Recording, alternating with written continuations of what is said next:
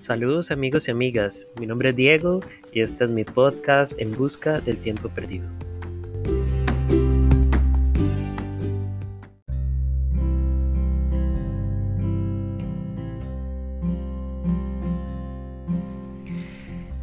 En este primer episodio quiero hablar acerca de mi experiencia como profe en medio de una pandemia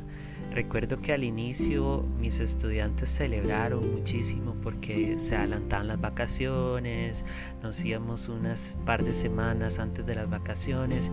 y bueno, lo que nadie sabía era que ese par de semanas se iba a convertir en todo un año en casa recibiendo clases.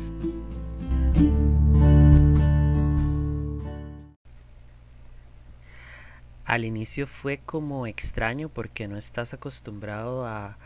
manejarte en una computadora para poder dar clases. Sin embargo, personalmente no me costó mucho habituarme e incluso en el transcurrir del año pues le fui tomando gusto a estar trabajando desde casa. Sin embargo, la experiencia de diferentes docentes no fue la misma que la mía, ya que conozco muchos docentes que estuvieron a un punto de renunciar a sus trabajos por el hecho de que no soportan la idea de tener que conectarse o estar conectados todo el tiempo para poder impartir una clase, lo cual los llevó a mucha depresión, eh, mucha frustración por parte de, muchos docentes eh, que no estaban que no estaban y no quisieron estar habituados a esta nueva manera de poder interactuar con sus estudiantes y poder llevar a cabo el proceso de enseñanza. Algo que personalmente siempre pensé a la hora de dar mis clases es que más allá de poder enseñar algo de mi materia, que es español, más allá de enseñar algún contenido propio de mi materia, yo quería como ser ese ese soporte también emocional para mis estudiantes, que a pesar de todas las noticias, de que eran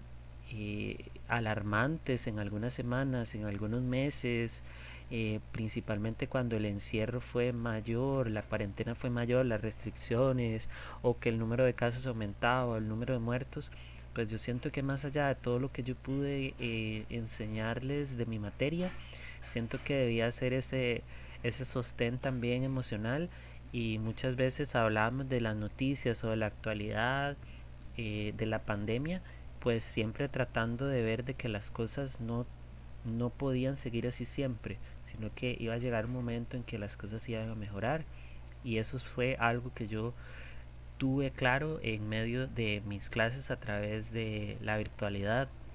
de apoyar a mis estudiantes, comprenderlos, ponerme al lado de ellos también porque no era sencillo eh, poderse conectar tanto tiempo a una computadora para recibir una clase. Y, y bueno, eso es algo que yo tuve muy claro como docente. Sin embargo, algo que me cuesta muchísimo todavía en la actualidad, un año después de haber iniciado esa virtualidad y que hoy por hoy continuamos, eh, ya que este año pues nos ha tocado eh, unos periodos de presencialidad, otros periodos de virtualidad. Sin embargo, algo que me cuesta mucho habituarme es no mirar a mis estudiantes, no mirarles los ojos, no mirar, no mirar eh, sus caras, sus rostros, ya que me parece que eh, la educación es uno de los aspectos más humanos que debe tener la vida. La virtualidad nos facilita, ¿cierto?, ese acercamiento a pesar de la distancia pero definitivamente hemos comprobado que no hay como estar en los salones de clase, no hay como esa presencialidad, ese contacto humano con tus estudiantes y eso es algo que he hecho de menos y es algo que no podré nunca eh, sobrellevar con la virtualidad, ya que algo que tienen los estudiantes en la actualidad es que, por ejemplo, no encienden sus cámaras, cosa que es bastante complicado porque uno como docente a veces no sabe si le está hablando eh, solamente su computadora o que si hay alguien realmente que está poniendo atención detrás de,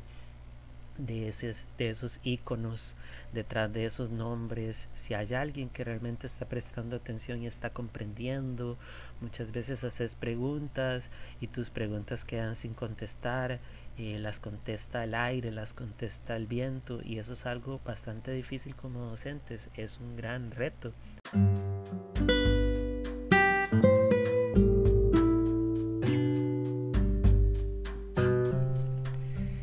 Sin embargo, a pesar de todos estos aspectos que tal vez no son muy agradables para nosotros los profes, más allá de ellos, también uno agradece muchísimo la entrega de los estudiantes que han estado día con día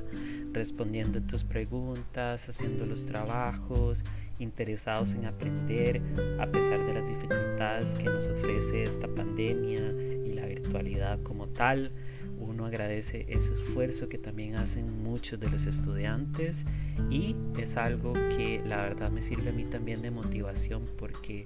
he tenido de experiencia, quizás si hubiera estado todo un año sin hacer nada, eh, no hubiera sobrellevado este, esta pandemia. Pero para mí las clases, para mí estar en contacto, estar hablando con mis estudiantes es también una terapia que me hace sentir